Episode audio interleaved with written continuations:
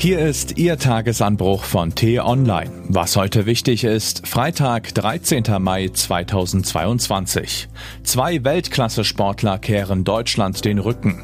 Das hat Folgen. Geschrieben von Florian Harms, gelesen von Axel Bäumling.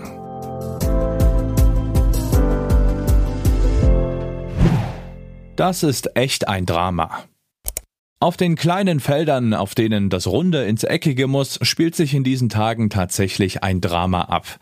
Jedenfalls für jene Menschen, die im Fußball mindestens die wichtigste Nebensache der Welt sehen. Da gibt es jene wie Florian Harms und seinen Kollegen Noah Platschko, die ihr schwäbisches Herz an den VfB Stuttgart gehängt haben und schon wieder vor den Relegationsspielen zittern müssen. Und es gibt jene, die bisher kein Spiel des FC Bayern und der Borussia aus Dortmund verpasst haben, weil die beiden Clubs all das bieten, was den Rasensport so faszinierend macht. Die Zeiten deutscher Weltklasse-Kicker sind ja leider schon länger vorbei. Die Zeiten, in denen gleich mehrere deutsche Mannschaften die internationalen Wettbewerbe aufrollten, sind es erst recht. Gut, die Münchner holten vor zwei Jahren wieder mal den Champions League Pot, aber das war im Corona-Ausnahmemodus, als viele Clubs schwächelten. Das zählte nur halb.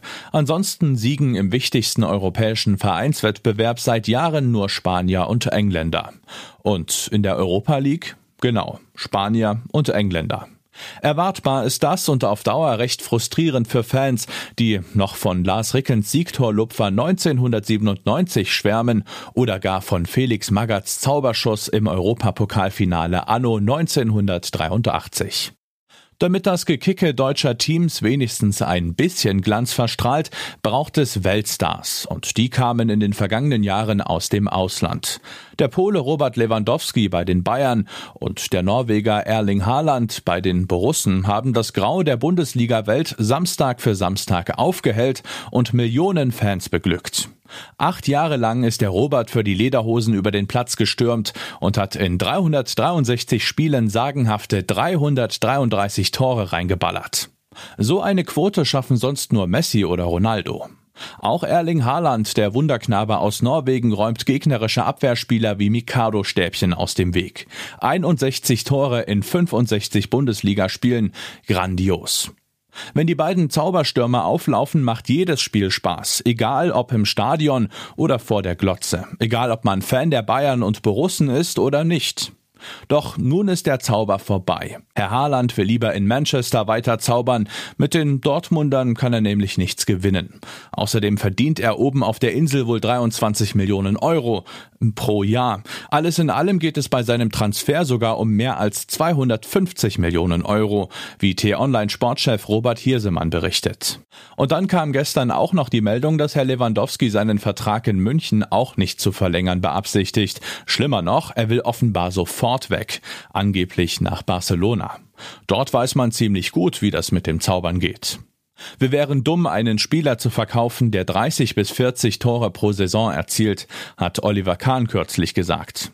Der war auch mal ein Zauberer auf dem Platz, nur halt mit den Händen. Heute händelt er die Geschicke des FC Bayern. Tja, sieht aus, als wären sie ziemlich dumm da unten in München. Sieht aus, als wäre auch der nach Gerd Müller zweiterfolgreichste Torschütze der Bundesliga bald weg aus Deutschland. Und zurück bleibt das Grau. Wie zu hören ist, suchen die Münchner nun für diverse Positionen ihrer Mannschaft Verstärkung. Namen kursieren. Hugo Ekitike heißt einer, Ryan Chavenberg ein anderer. Haben Sie nie gehört? Dann sind Sie nicht allein. Glauben Sie mir, wir sind dabei, eine Mannschaft aufzubauen, die die Champions League gewinnen kann, sagt der Olli. Aber einen Zauberer wie Paul Pogba von Manchester United wird er kaum bezahlen können. Der verlangte angeblich 18 Millionen Euro pro Jahr. Ja, Zauberer sind sündhaft teuer heutzutage. Das kann man durchaus pervers finden.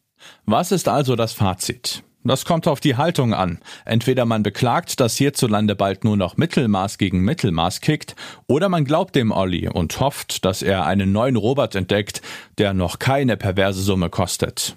Wenn dann auch noch die Borussia ein Talent wie einst Haaland und am besten auch noch die Leipziger einen künftigen Zauberer finden, dann wäre es fast nicht mehr schlimm, dass der VfB womöglich bald im Untergeschoss kickt. Was heute wichtig ist. Digitalminister Volker Wissing meint, das Hochladen von Essensfotos im Internet schade dem Klima. Hat er recht? Was geschieht wirklich in der umkämpften Ostukraine? T-Online-Reporter Daniel Mützel war dort. Und Aufruhr im Ahrtal. Erstmals demonstrieren Flutopfer wegen schleppender Hilfen beim Wiederaufbau. Die Betroffenen fürchten jedoch, dass Demokratiefeinde ihre Proteste kapern. Diese und andere Nachrichten, Analysen, Interviews und Kolumnen gibt's den ganzen Tag auf t-online.de.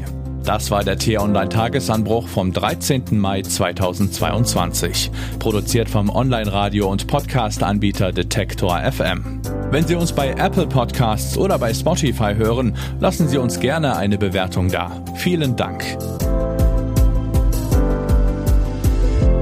Ich wünsche Ihnen einen frohen Tag.